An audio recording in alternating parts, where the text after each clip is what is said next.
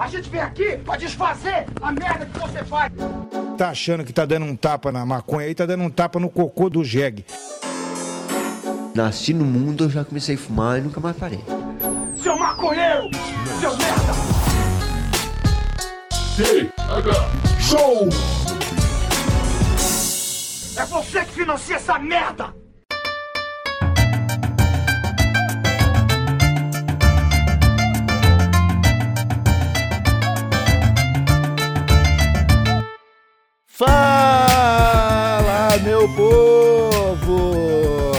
Estamos começando mais um TH Show Podcast aqui direto da RadioRimp.com com transmissão para todas as plataformas de áudio desse planeta.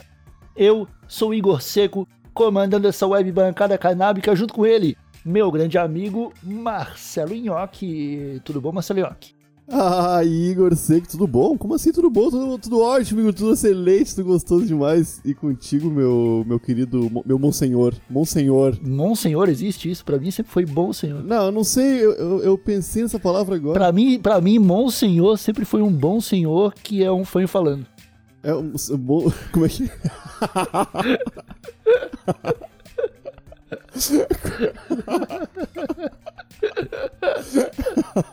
eu nunca, essa palavra nunca existiu. Essa palavra é um meme, tá ligado? Tá tudo bem, tá tudo bem, Marcelinho, tá tudo bem. Não, não, não, vamos se prender a isso agora. É melhor a gente dar seguimento nesse episódio aqui. Porque, inclusive, o convidado de hoje tem uma voz muito bonita. Aham. E só que antes a gente precisa parar pra fazer aquele festival de cupons do TH Show. Iha! Cupom Rádio Ramp 15 oferece 15% de desconto na primeira compra lá na cultivagrowshop.com.br. Confere lá o site dos caras que tem muitas dicas de cultivo no blog deles e vários equipamentos que vão te ajudar a ter o melhor rendimento no seu cultivo. O segundo cupom é o cupom THSHOW, que dá 5% de desconto na compra de qualquer vaporizador na kingvapo.com. E se você pagar em boleto, você ganha mais 5% de desconto. Elegância, redução de danos e discrição num vapezinho. Molecada, tem muita gente comprando, o precinho tá show. Outro cupom TH Show agora dá 10% de desconto na compra do livro Manifesto da Cannabis e no livro da maconha lá na editora Vista Chinesa. O link do site está na descrição desse episódio e eu tenho certeza que vocês querem acompanhar essa literatura. E por último, o cupom TH Show dá 15% de desconto na compra de qualquer vestimenta na loja da Hey Ho Let's Grow. Eles estão com a coleção lá de camiseta, eco bag, moletom, tudo saindo por um precinho legal no cupom TH Show. Todos os links estão na descrição desse post. E agora sim, Marcelinhoque, hoje o episódio do TH Show ele tá um pouquinho diferente, porque hoje contamos com a presença de André Maleronca. E aí, Mari, tudo certo, cara? Como é que você tá? Tudo bem? Fala, meus chapas. Tudo certíssimo, cara. Tudo, tudo tranquilão. Por incrível que pareça, hoje não foi um dia terrível. Tamo aí, mano. Mó satisfação colar aí. Tô, tô honrado. Alguém te chama de Mali mesmo? Sim, mano. Meu apelido é Mali. Ufa, eu não tinha falado. Não, cara, Todo mundo me chama de Mali, mano. de onde que é esse nome, mano? Mano, esse nome, na verdade, ele é meio que quase de lugar nenhum. Porque, na verdade, é- ele é da Lituânia. Só que ele era diferente, cara. E na hora que meu avô chegou, os caras escreveram ele assim, tá ligado? Eu, pelo que eu entendi, o, o certo seria Mulleronca. O que seria bem pior pro bullying na infância, né? Mas, é, cara. Mas, mas ficou assim, cara. Ficou assim. Porque meu avô veio de lá e é isso. É isso. É esses nomes que, pô, não tem, né? Não tem por aí. É esquisito. Pois é, não conhecia. Você é de São Paulo, né, Mali? Eu nasci em Campinas, sacou? Aham. Mas meus pais se separaram e eu vim pra cá, pra São Paulo, quando eu tinha uns 8 anos de idade, assim. Você é jornalista, né, meu velho? Na real, eu sou um cara que eu sou. Eu sempre fui auto- meio autodidata, né? Eu já tava trampando como redator e jornalista e tava estudando comunicação, tinha estudado um pouco de psicologia. Aí eu já tava morando sozinho e tal. E aí eu dei um, dei um trampo horrível, assim, de clipping e tal. Guardei uma grana pra fazer é, cursinho e fui estudar geografia, mano. Porque eu achei que eu tinha uma, uma necessidade de entender o mundo melhor, sacou? É, eu tava precisando sacar as coisas e eu achei que eu era muito. Eu lia muito Milton Santos, que ele tinha uma coluna na Folha e tudo mais. E eu falei, mano, eu não vou fazer a faculdade de jornalismo, porque eu já sei fazer jornalismo. Lógico, sempre dá pra melhorar e tal, mas eu acho que vai me acrescentar mais eu fazer geografia. Aí eu tentei duas vezes cursar, fiquei uns dois anos, depois fiquei mais um ano e meio e tal. Eu não consegui, porque eu já trabalhava, morava ah, sozinho e tudo mais. A USP é muito. Era pesada a carga horária tal, trabalho de campo. A vida não, não permitiu, assim, mas foi isso, cara. E foi importante pra caralho pra mim estudar, mano, porque a minha formação política, sacou? Ah, veio de- dessa época, cara. Eu aproveitei muito a, a biblioteca da história e geografia ali, muito, tá ligado? Eu entrava lá, ficava vendo as coisas que tinha ali, uma parte de coisa importante, livro que mudou minha vida e o caralho, assim. Então foi uma época muito rica pra mim. Foi isso, assim, sabe? O, eu e o Nhoque, a gente tava discutindo mais cedo, inclusive. O Nhoque tava numa live na Twitch, alguém mandou no chat, a gente até deu uma brincada. Falando sobre a imparcialidade do jornalismo, né? Que, tipo, nesse momento tá rolando toda aquela, aquela tensão no Afeganistão e todo aquele papo sobre pró-imperialismo, anti-imperialismo. E aí um cara falou que tava cansado de ler as matérias brasileiras porque estavam cheias de parcialidade. Pô, a, a- a gente sabe que isso não existe, né? O que, que tu acha dessa, dessa, dessa vibe de imparcialidade brasileira? Já, já existiu em algum momento, cara? Eu acho que hoje, não sei se já existiu, mas eu, eu acho que saiu um, um mito do jornalismo, acho uma puta de uma cagada.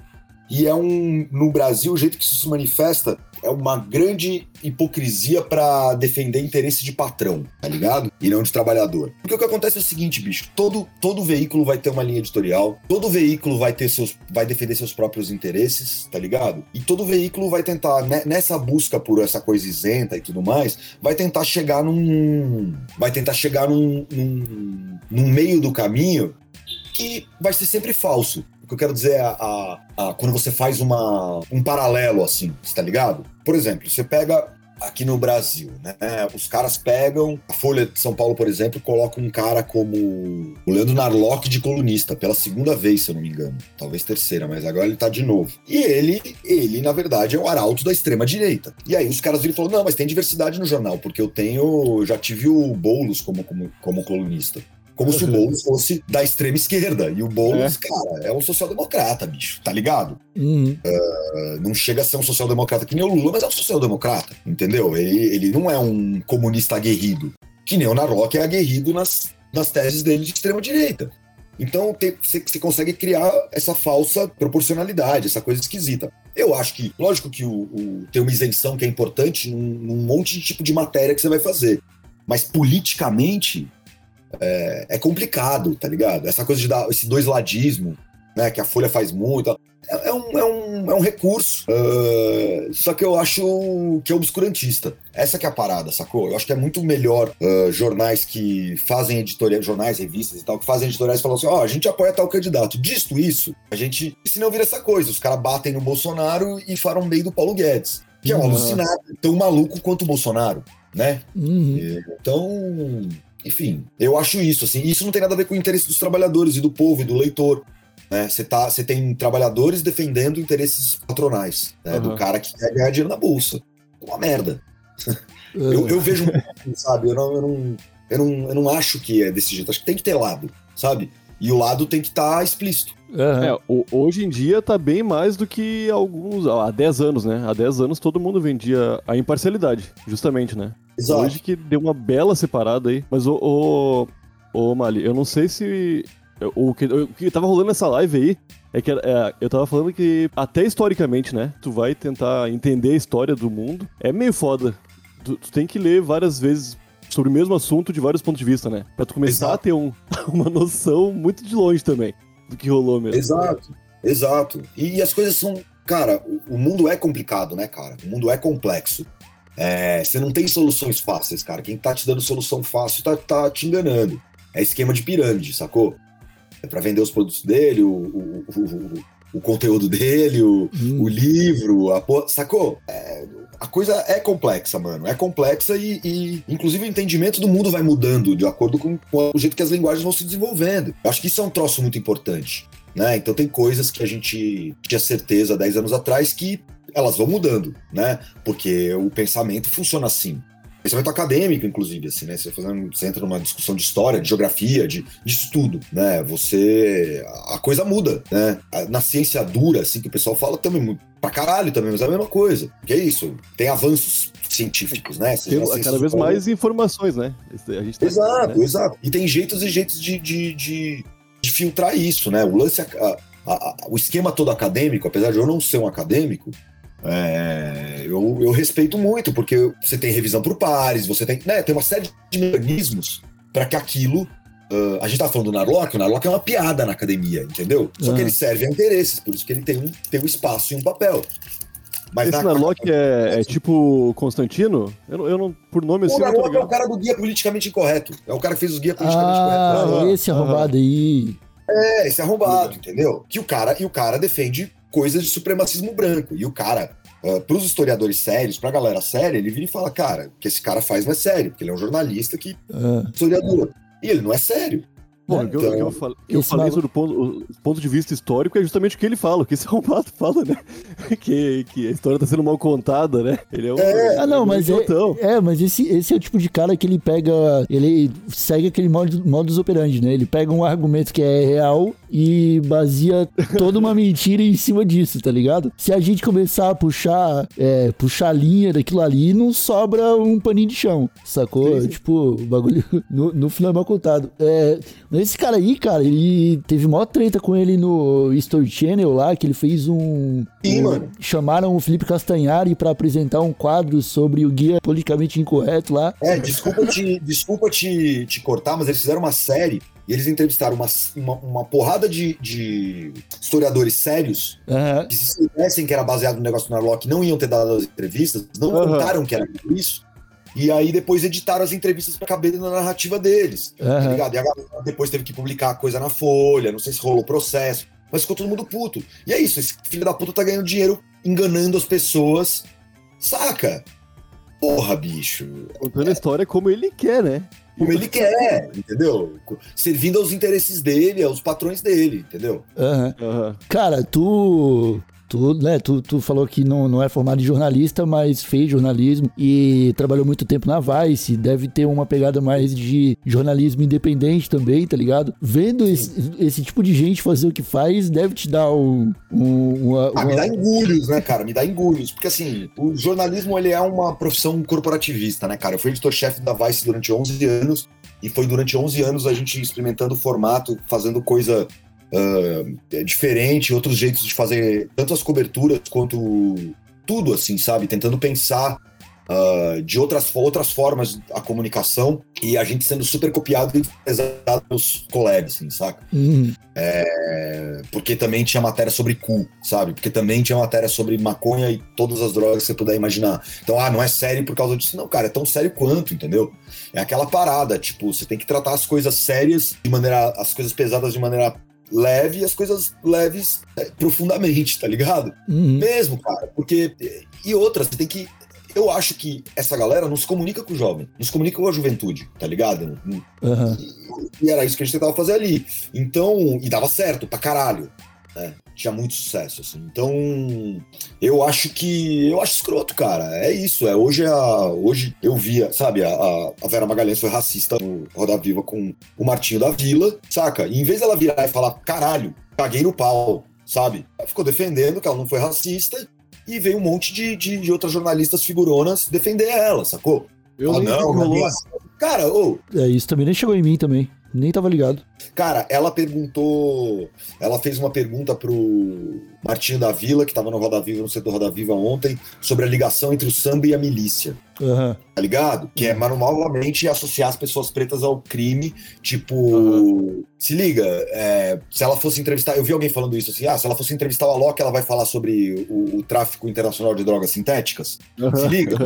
Tipo, mano, o Martinho da Vila, ele é um histórico comunista, mano. Tá ligado? Tem, tem uh, uh, tese, sacou? Dissertação falando sobre a treta dele, da mulher dele, da russa na época, em 88 até 90, quando eles estavam no Unidos de Vila Isabel, sabe?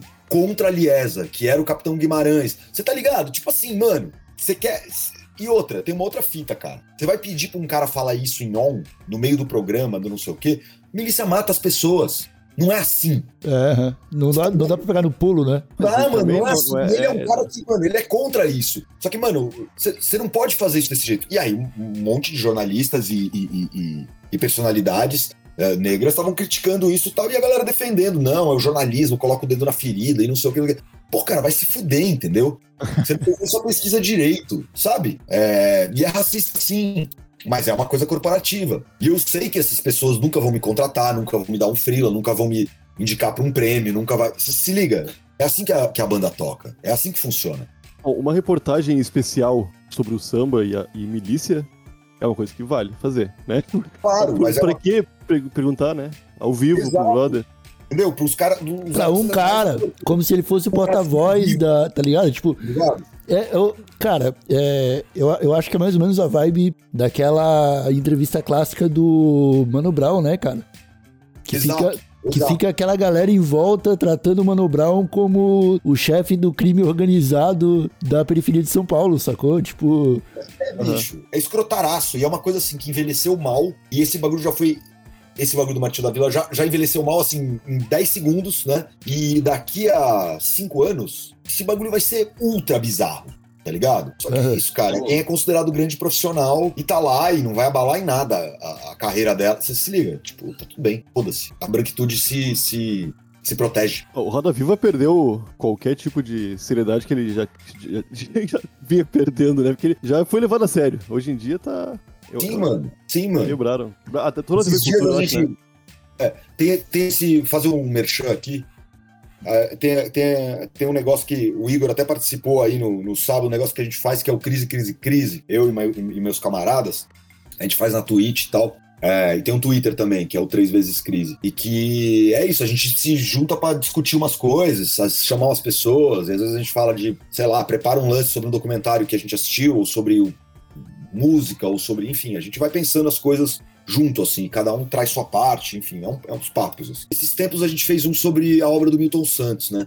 Que era esse geógrafo brasileiro, mais importante que já teve, e que foi um cara que revolucionou a geografia mundialmente.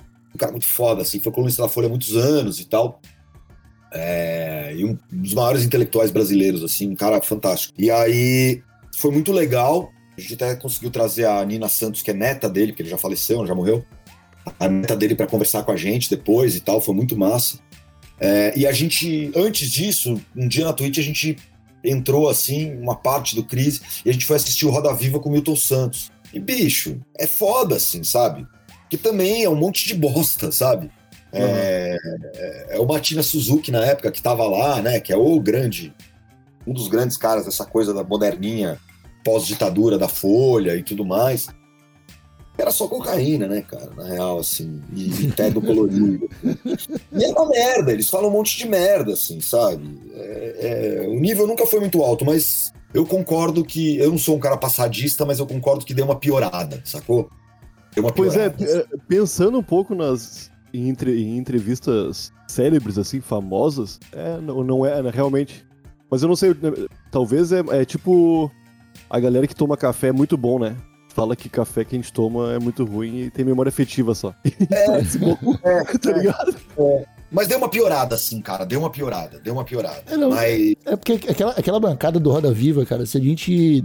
Se realmente, se a gente for pegar uns convidados icônicos e for colocando um retrospecto aí, desde sempre os caras eram escrotão, tá ligado? Desde sempre eles falavam bosta. Tem, a, tem aquele clássico da, da- do Roda Viva com a Hebe, cara, que, tipo, os caras estão em volta, fumando cigarro, jogando fumaça na cara da, da Abby e falando que é tudo bem você não querer usar o cinto de segurança quando você estiver dentro do carro, tá ligado? sim, mano, sim, sim. É, o mesmo- é o mesmo papinho, tá ligado? É a mesma É. merda.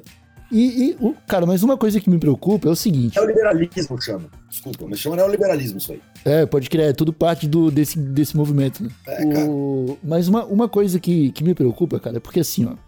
Beleza, a gente tá num momento em que o, a imprensa tradicional vem perdendo cada vez mais credibilidade. Ao ponto de que, pra cabeça de algumas pessoas, o Terça Livre tem o mesmo peso que a Folha hoje em dia. Ou às vezes até mais do que a Folha, né? Então de- depende muito aí do- da, da crença da pessoa também. Mas isso não é cada vez mais preocupante, cara, porque a gente não tá agora vivendo num um deserto de fontes com credibilidade, vamos dizer assim. Não que não existam mais lugares com credibilidade pra gente acompanhar e ter alguma informação, mas que pra, ah, pro pro cons- inconsciente popular, o consciente popular, pra, pra cabeça da população média, meio que virou tudo a mesma coisa, né, cara? E aí a gente tá agora brigando pra obrigar as pessoas a se vacinarem, cara. Você. É. Né? Então, eu, eu, eu, eu entendo o que você tá falando, eu, entendi, assim. É, e eu, eu, eu acho que volta porque a gente tava falando ali no começo, né, dessa coisa isenta e tudo mais, e isso perdeu to- total a credibilidade, entendeu? E desse- dessa falsa. ah, ah, eu tô perdendo a palavra, mas essa- essa falsa paridade, assim, esse falso paralelo, entendeu? Catar um cara que é, sei lá, o Lula, que também é um, que é um cara conciliador e Simetria, social-democrata. simetria, falsa simetria. Falsa simetria, isso mesmo, meu chapa. Obrigado. É, e equiparar com alguém de, sabe, o editorial escolha muito difícil do Estadão. Isso que perde a credibilidade, tá ligado? Fora que tem, lógico que tem uma coisa paulatina e, e- e até certo ponto organizada e que serve a interesses e tal, ah, de descredibilizar a política, mas até aí a Globo ajudou nisso, né? De descredibilizar o, o- o- debate público, né? E você, fazer, e você faz isso com a falsa simetria e você faz isso com, com mascarando coisas, né? A imprensa é super tucana. E não porque os jornalistas são tucanos, mas porque os patrões dos jornalistas são tucanos, a linha editorial é tucana, né? Então você não, não se fala. Pô, cara, a galera louvou o Moro, entendeu? Que é um Uhum. bandidaço, tá ligado? Que é um fascistaço. É um cara super complicado. Você vai ver gente que entende de direito mesmo, assim, séria, falando sobre as coisas que ele tentou fazer com o pacote anticrime e tal. É um absurdo, mano. Sacou? E eu não tô falando de gente de esquerda, não. Vai ver o que o Gilmar Mendes fala desse bagulho, saca? Uhum. Ele foi super normalizado, né? O próprio Bolsonaro foi normalizado. Então eu acho que é isso que gera uma, uma perda de credibilidade. Com a Covid, isso deu uma. As pessoas voltaram pros veículos tradicionais pra caramba, né? E essa coisa da vacinação, por exemplo, cara, os caras tentaram fazer um estrago muito grande que só não deu certo. Fizeram um estrago, tá dando problema, tá tendo que correr atrás, né? Aham. Só que assim, só não foi maior, porque, mano, o brasileiro adora vacina, sabe? De graça até injeção na testa, ah, Zé Gotinha. Pô, cara, eu, eu, quando era criança, eu lembro da galera que, sabe, ti- tinha a vacina da polio, né? E tal. E eu lembro de ver muita gente deformada na rua porque não tinha tomado. E era sempre isso, sabe? Com as pernas pequenas, com as pernas atrofiadas e tal. O braço era o bagulho da polio, entendeu? Era uma coisa muito presente. Então, assim, a gente não é que nem americano que a molecada TikToker não quer tomar a vacina, não é só os redneck do- do- dos estados ah, red states, né, que eles chamam, dos estados eh, republicanos. Então, aqui as pessoas querem vacinar, mas aí tem que tomar a segunda dose, tem uma, tem uma série de coisas. A gente, o, o- sabe, 91%, sei lá, os brasileiros querem se vacinar, né? Mas mesmo assim, essa coisa acabou pegando em mais gente do que a gente imaginava. Era pra ter feito um puto estrago, só não deu tão certo por causa dessa característica cultural do brasileiro. Ser acostumado a tomar vacina, de vacina ser uma coisa de vida, sabe? Teve muita família que parou de perder ah, ah, ah, criança porque, porque começou a ter vacina. Então essa é uma memória que não é tão distante, saca? aham. Então, então a coisa não deu tão certo. É, mas eu acho que é isso, cara. Tem gente ganhando muito dinheiro pra isso, né? Pra descredibilizar tanto a política quanto o jornalismo, quanto tudo mais. Você tem think tanks ah, bancados ah, pelos. pelos ah, como é que eles chamam? A galera da extrema-direita adora falar do Jorge Soros, que não sei o quê, que ele financia, que não sei o quê. Ah, os grandes senhores da, da, da humanidade, as 12 Ah, famílias.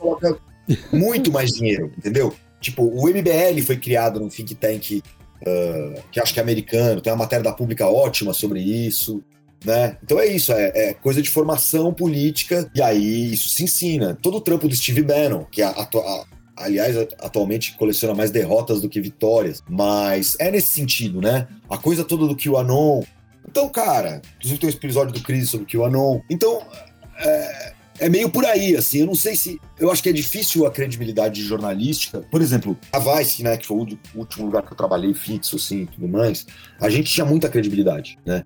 Isso vai veículo a veículo. É, acho que essa mídia tradicional grande, assim, ela acaba perdendo muito porque. por causa desse dois ladismo que é a doença infantil do jornalismo. Ao mesmo tempo, quando você pega as coisas de hard news e de tudo mais, você acha que as pessoas não acreditam no G1? As pessoas acreditam, tanto que os sites de fake news, vários deles são meio que fingindo ser o G1, entendeu? Aham. Então, então tem isso, assim, eles emulam a, a coisa. Acho que aí tem um problema muito grande, mano, que é o problema, mais um problema neoliberal, assim, né? Que é o problema da autorregulação das plataformas. Porque as plataformas. O YouTube é uma plataforma de mídia. é, só que ele não se assume como plata- plataforma, porque aí ele não tem que ah, assumir os ah, deveres legais de ter um canal de extrema-direita lá, entendeu? Aham.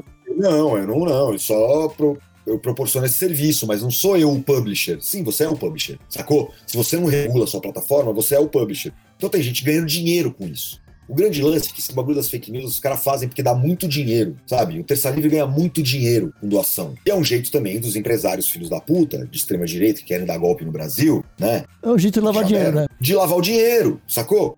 Você manda o dinheiro pra esses caras e financia pelo superchat do YouTube, saca? Tem Ah. essa porra, pelo Pix, pelo. Então, ah, eu acho que é uma pirâmide, né, de grana e tal. E as pessoas se interessam por isso, porque dá dinheiro, esse discurso radicalizado. E as plataformas não se regulam. Pra você desmonetizar um canal, é muito mais fácil os caras fazerem uma rede de, de extrema-direita organizada num, num fórum qualquer e conseguir cair um canal de esquerda do que você fazer uma solicitação pro seja qual a plataforma for e falar, cara, esses caras estão postando conteúdo racista e tal, sabe? Se o cara, se o bagulho é meio escondidinho, sabe? Se é meio Brasil paralelo das ideias, Uhum. os caras estão aí ganhando dinheiro, cara. Sabe? Aham. E a plataforma quer mais é que se foda, quer mais é que entre dinheiro e, e que o pau deles cresça, sabe? É Essa parada. Queria aproveitar a oportunidade de ter alguém que fez geografia, entende um pouco, porque eu sempre ouvi falar que. Eu troquei completamente assunto. Que que geógrafos é é uma das profissões que mais precisam de atualização. É real isso aí? Depende, né, cara? É, é, eu não sei exatamente de que autorização você está falando, assim, mas. Atua- não, atualização tem sempre lendo e Ah, revistas. e... atualizações. Atualizações. Atualizações, isso, isso. Ah, com certeza, cara, com certeza, com certeza. Com certeza, bicho. É uma ciência muito viva, né, cara? Muito rica também. É, é, uma- é, é, é foda, assim. Eu sempre fui mais da geografia humana, né? Eu era uma grande negação na, na, na parte da geografia física, mas que é um troço super importante. Eu era bom em climatologia, pelo menos. Mas, é, mas que é uma, uma parte muito importante. Ih, climato- climatologia tá embaixo. Climatologia da- é, era pra dar o tipo, mas. É, O aquecimento global fala o contrário. Então, exato. Mas climatologia é um negócio, é, um- é- é fascinante, cara, é legal pra caralho. E é isso, você tá sempre tendo novas, novas formas de, de medir as coisas, né? A medição na geografia é um troço muito importante. E no debate da geografia humana também, né, cara? Você tá sempre, os conceitos estão sempre indo pra frente e, e sendo reinterpretados e, e mudando, né? Então, por exemplo, sei lá, território ou espaço, ou, né, que são, são conceitos importantes, muito caros da geografia, assim. Mas é um debate constante, cara. É interessante pra caralho. Agora que teve. A gente fez esse negócio do Milton Santos, porque era o mês de. de- era um aniversário dele e tal. E teve simpósios organizados é, pela própria Nina e, e e a universidade. E foi muito legal, cara. Um pensamento muito atual, muito vivo, muito foda. Cara, vocês assistam, assistam o, o Roda Viva do Milton Santos, cara. É nada menos do que genial, assim. Ele fala tudo que vai acontecer, tudo que tá acontecendo, assim, sabe? Cara, com a visão além do alcance pra caralho, porque ele tinha essas ferramentas. Irado. Tu também tem um pezinho no rap, né, cara? Eu queria que tu me contasse um pouco mais, porque eu vi um episódio que tu participou do Rap Cru, se eu não me engano, com o Ronald Rios. E Sim. vocês estavam afiados, cara. Me fala um pouco mais disso aí, velho. Mano, o bagulho é o seguinte, cara. Eu sou um cara que, na real, na minha, na minha formação pré-adolescente, assim, essa época que você começa né, essas experiências formativas e tudo mais, eu sou um cara que veio do punk. É, tive banda de punk e tudo mais e tal. E a gente sempre ouviu rap, sempre gostou. E, enfim, a vida seguiu assim. É, quando eu já tava jornalista, e que eu fui parar de ter banda, fui, não, vou, vou trabalhar mesmo, vou, vou fazer as coisas, vou desse jeito, assim, né? Acho que banda já, já tinha feito o que eu queria ter feito, sabe? Aquele momento que você vira e fala, pô, legal, já fiz isso, vou fazer, fazer outra coisa, desafio novo. Aham. É, é, já, já tava realizado, assim, né? Não achava que eu tinha que não precisava fazer mais aquilo tal, não tinha nenhuma questão de. Aí eu falei, cara, beleza. Eu, eu comecei a escrever, eu, eu, como jornalista e tal, e eu olhei muito pra. E falei, cara, o que, que tá faltando? Qual que é o problema? Primeiro que eu, por causa de um dos livros que eu, que eu achei na biblioteca da geografia, da história e geografia, geografia e história, que é o Blues People, Negro Music in White America, né? Que é um livro, cara, do. Ele chamava na época Leroy Jones, hoje em dia ele chama. é, depois ele foi chamar Amiri Baraka, ele mudou, né? Ele é um livro muito foda, cara. Porque o Amiri Baraka, depois ele, ele, foi um cara que virou poeta e fazia spoken words também. Ele era juntado com os, com os beats, assim, era um cara muito importante no movimento negro. E esse livro, cara, ele é um livro, puta, é maravilhoso. E eu achei ele lá, era uma. Era, inclusive tinha um selinho assim, que era uma doação do consulado norte-americano. Eu falei, caralho, como é que. Como é que, né, os caras metem um negócio desse, que é um livro super ah, revolucionário, e em que ele fala que como o surgimento do blues e do jazz e como que a divisão disso, que era uma coisa só em duas músicas, em dois estilos musicais, foi uma coisa engendrada pelo racismo norte-americano. né? Então foi, um- foi uma época que eu, que eu tava já ouvindo muito, muito reggae e muito, e muito rap. E eu me dei conta, cara, que tinha alguns assuntos que não eram bem tratados, inclusive a imprensa musical brasileira para jovem e tudo mais era muito racista, né? A bis e tal, era um troço muito racista o jeito que eles falavam de, de, de rap. E era uma coisa Uhum. que tava, tinha uma cena muito fascinante, tinha um monte de coisa muito interessante. Então eu resolvi escrever sobre rap, cara, como jornalista, entendeu? Não sendo um cara parte da cultura hip hop e tal. E assim, cara, beleza, já fui em campeonato de b-boy pra caralho, já fui em show de racionais pra caralho, show de rap pra caralho. Mas é isso, eu não sou um cara que me considero parte da cultura hip hop, entendeu? Isso veio, tipo, jornalismo. É a mesma coisa que, que. Eu sou um fã de rap, né? É a mesma coisa que, sei lá, nessa mesma época, eu comecei a escrever sobre pornô brasileiro. Né? Tanto que eu fui trabalhar na Ele Ela, que era uma revista masculina durante muitos anos e tal, antes de eu ir pra Vice. Porque eu também achava que era um assunto que era pungente no Brasil e que não tinha cobertura decente. Eu falei, cara, eu vou atrás disso, sacou? Eu vou fazer isso. Eu fui por aí. E aí isso, cara, acabou me levando a umas coisas doidas, assim, porque eu, eu, eu fui entrevistar o- um grupo do Nordeste que, é, que para mim tem os cinco maiores discos de rap brasileiro, que é o Costa Costa, que é um grupo de Fortaleza. A, a mixtape deles só tem no YouTube porque direitos autorais e tal, das, de umas batidas, de sample e tal. Chama Dinheiro, Sexo, Drogas e Violência de Costa a Costa, de 2007. Eu entrevistei eles em 2008. E fui entrevistar o Rodrigo G quando ele tava fazendo o primeiro disco dele, o Crônicas da Cidade Cinza. E eu acabei desenvolvendo. Pô, cara, eu gostei de entrevistar os caras, eu gostei dos caras pra caralho. E chegou um certo momento, o, o- o Costa Costa tinha sido meio dissolvido e tal. O Dom L, que é um dos, dos MCs do Costa Costa, tem ele o Nego Galo, que lançou um disco eu trabalhei também ah, recente, chama Veterano. Um dia tava eu e o Amaury Gonzo, meu chapa, de crise, crise, crise aqui em casa, chapando e tal, e a gente falou, porra, mano, o Dom L lançou essas músicas solo, são boas pra caralho, o que será que ele tá fazendo? Vamos falar com ele. E metemos, perguntamos se ele tá... E ele tava com um monte de música e tal, tava tentando organizar uma mixtape. E aí a gente trabalhou junto nisso aí, assim, ele tava com as músicas gravadas e a gente ajudou ele a organizar, tirar a música, a ordem, pensar nome, pensar capa, fazer o lançamento, pá. foi assim, foi muito legal. Pode crer. Isso, e é um disco muito foda, Caro Vapor, Vida e Veneno de Dom L. E aí, eu, isso hoje veio falar comigo, falando, cara, porque quando eu, eu, eu, eu fiz essa entrevista com o G, eu falei, cara, hoje você devia ler o João Antônio, que é um dos meus autores brasileiros preferidos. Tem muito a ver com as coisas que você escreve e tal.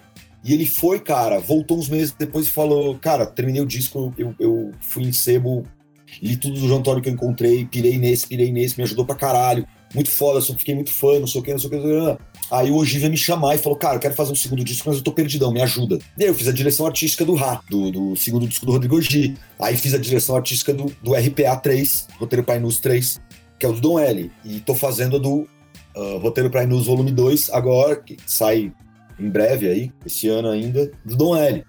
Então foi esse, foi esse meu envolvimento, assim, eu, eu faço essa, esse diálogo e faço a direção artística desses discos, cara.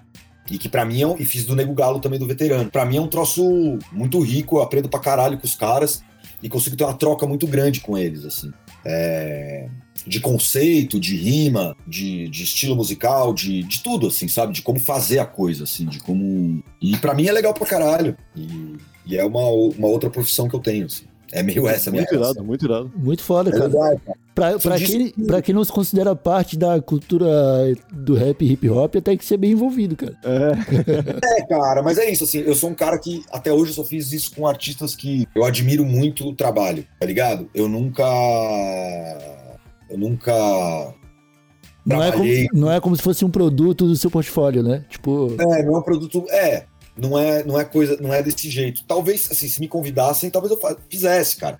Sacou? uhum, Eu também não sei, assim, depende, depende, né? Tudo depende, assim. Não digo que eu não faria, tá ligado? aham, Mas o compromisso em relação a isso é, é com a música em si, mano. Com a arte em si, tá ligado?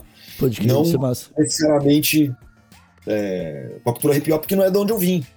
Se liga? É, eu tenho Uhum. um maior respeito, uma admiração e, e, e- e é isso, mano. Eu- que eu mais ouço é rap, assim, na vida. Mas eu ouço de tudo, né? Eu gosto de música mesmo. Então, é por aí, assim. E eu acho que pros artistas é interessante fazer esse trabalho comigo, porque, mano, eu não sou MC, eu não sou competição, entendeu? Eu não Uhum. sou um rap. Eu, eu- eu, tipo, se eu falo que o verso do cara tá ruim ou que tá bom pra caralho por causa disso ou daquilo, ou porque, entendeu? Ou que tem, dá, dá pra ele desenvolver uma música nesse tema, e por que ele não explora essa sonoridade, ou porque isso. Vem de um lugar sincero, tá ligado? Vem do lugar de ouvinte de música, e não de um lugar de competição. Aham. Então, É. por isso que é muito rico, saca? É muito, é muito interessante. Muito foda, cara. Hum. Eu queria que você falasse então um pouco mais do Crise, Crise, Crise, cara. É, contasse um pouquinho Ah, mais desse projeto aí. É você, o Mauri, o Vini, que eu vejo sempre lá também. Quem É, o mais? Vini, do, o Vini do Telefonemas, que é um podcast excelente de entrevistas, que eu acho que eu acho que todo mundo devia acompanhar. É, o Thiago Soares, que é nosso amigo, que é historiador e jornalista. É, e, e o Júnior Rocha, né? Nosso camarada que é ativista do movimento negro. E, e é isso. E o Gonzo é, é editor da, da Ponte Jornalismo. E então, cara, basicamente é- a gente brinca que é a nossa banda de punk, assim. O Crise, Crise, Crise. A gente, a gente quer, tem como objetivo tirar o jovem é, da- do, do seio da família e colocar ele na teta do comunismo e através da guerrilha cultural. Basicamente é isso, assim, se fosse resumir. Mas o que a gente faz, cara, na verdade foi uma coisa doida, porque o que aconteceu foi o seguinte, cara. É, A gente, a gente é amigo, tá todo mundo separado por causa da, da- da- pandemia, é, e a gente se dá bem, e a gente de repente se deu conta que ia sair o documentário novo do Adam Curtis, que é um cara inglês que é muito foda. Recomendo muito assistir as coisas dele. O Adam, o Adam Curtis ele tem meio um culto assim a ele, porque ele é um cara mais velho, legal pra caralho, que faz os documentários malucaços e ele tem ac- acesso ao acervo completo da BBC. E ele faz os documentários dele com colagens dos acervos completos da BBC, sacou? Caralho. Então, tipo assim, bicho, o cara pega, não é que ele pega, tipo, só as reportagens que foram pro ar tal, ele tem acesso a, tipo, material bruto, Aham. entendeu? O cara na, na Rússia nos anos 60. Várias tá cenas inéditas e os caralho, né? É, mano, é, entendeu? E ele pega grandes personagens e ele fala de coisas muito muito interessantes, assim, sobre o mundo contemporâneo. E, tem e ele tem esse culto, então tem, você teria que ser assinante da BBC pra ver tal, mas tem tudo no YouTube com legenda em português e o caralho. As pessoas amam o Adam Curtis e a gente ama o Adam Curtis. E foi o Thiago Soares que acho que apresentou pra gente, ele apresentou pro Gonzo, o Gonzo apresentou pra mim. E a gente começou a ver as coisas do Adam Curtis e tal. E aí saiu um novo do Adam Curtis, que era o Can't Get You Out of My Head, que é fantástico, que é em vários episódios e tal. E a gente falou, cara, vamos falar disso? Vamos falar disso? Vamos trocar uma ideia, vamos assistir essa porra e vamos falar sobre isso e tal, e vamos trocar uma ideia, um ideião. E a gente fez isso no YouTube do Telefonemas, tá ligado? Do Vini. E Foi muito legal. Aí nisso, falou, vamos fazer de novo? Ele falou, vamos, vamos falar do, do Realismo Capitalista, do Mark Fisher, que é um excelente livro, curto e que é muito legal e que a gente acha que tem a ver. Vamos, vamos. E aí a gente já começou a pensar umas coisas diferentes, assim, de tipo. Ah, e aí tava rolando a Flipei, né, mano? Que é o festival do- do- do- das, das editoras independentes. Tá rolando esse festival virtual. E a Autonomia Literária tava lá, que é quem lançou o Realismo Capitalista. E a gente falou, porra, vocês querem? A gente vai fazer essa live. Vocês querem que a gente faça dentro da programação da Flipei? Então é isso, assim, a, a gente teve. A gente entrou como banda de abertura surpresa. E foi mó, mó, mó da hora pra caralho, assim, a gente gostou pra caralho. Ficamos nervoso e tal, mas fizemos. E a gente começou a fazer esse lance, cara. Que a gente faz assim em geral. Às vezes a gente prepara um lance, que nem a gente fez sobre o Milton Santos, sobre esses caras, sobre o, o, o- All the Brutes, que acabou de entrar na HBO, do Raul Peck, que é um documentário sobre colonialismo fudido, que devia passar na escola, assim, é. Mano, eu recomendo demais assistir, é muito, muito foda. É, vale muito a pena, entrou na HBO Max agora. A gente viu na locadora de Nassau e, e preparou um lance e comentou. Ele é o diretor haitiano que fez o Jovem Marx, fez dois filmes sobre o Lumumba, um documentário e um, e um ficcional. É, é- é- é muito bom, mano. E esse documentário é, é maravilhoso também, é várias partes, assim. Então, a gente vai, mano, e fala o que a gente quer falar no YouTube ah, durante uma hora, assim. Aí a gente vai pra Twitch e faz o que a gente chama de proibidão, mano. Que a gente fica lá trocando ideia com a galera e depois a gente apaga tudo, saca? E deixa lá, e aí é a hora que a loucura impera, sacou? Fica todo mundo doidão, a gente faz lista de paredão, sei lá, faz crimes. A ideia do, do, do, Três Vezes Crise, na verdade, mano, é conseguir chegar na, na, na solução pro Brasil, que é o estado permanente de carnaval. O estado permanente de carnaval é a única solução possível pro Brasil.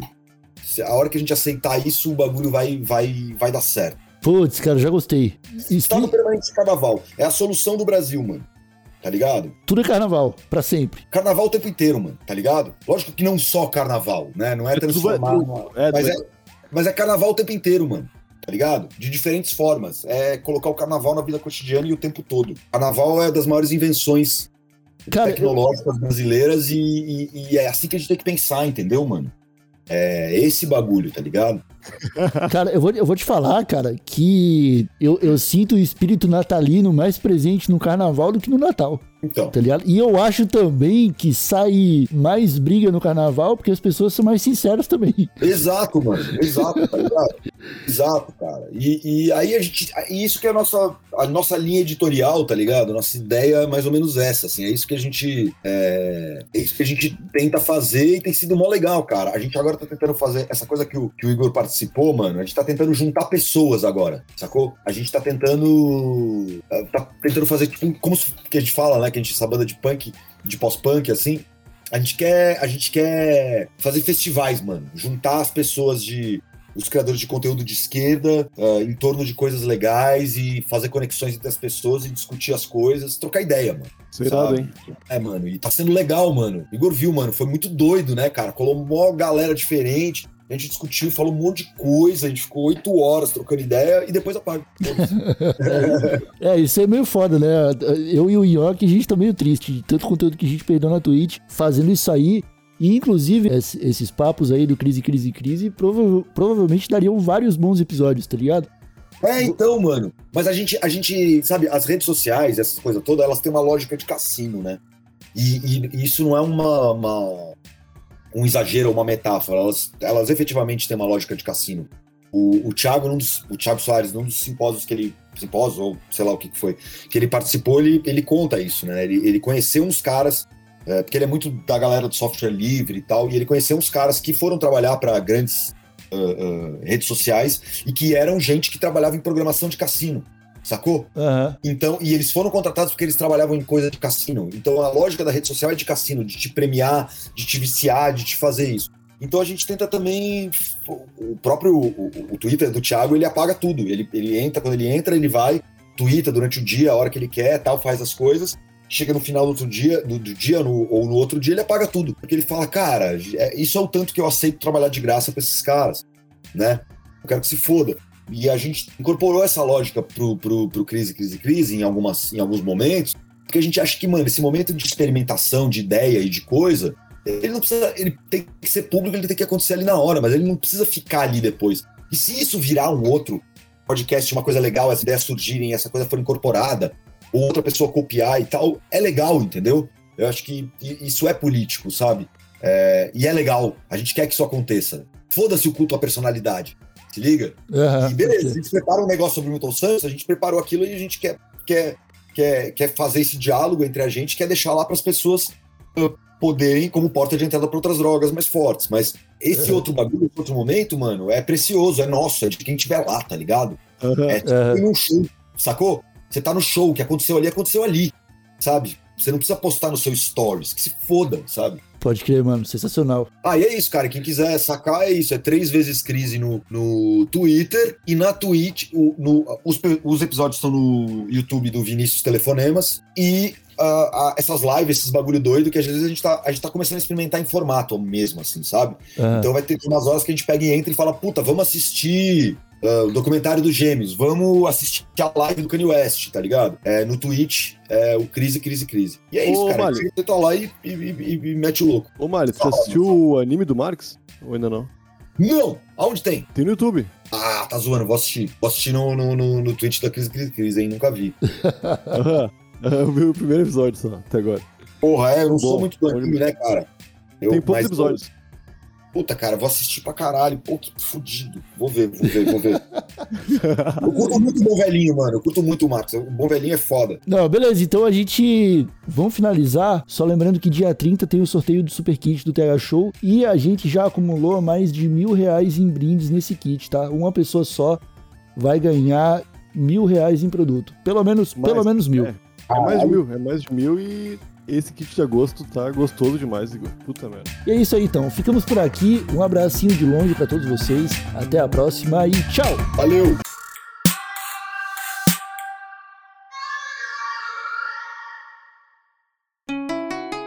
Rádio Hemp.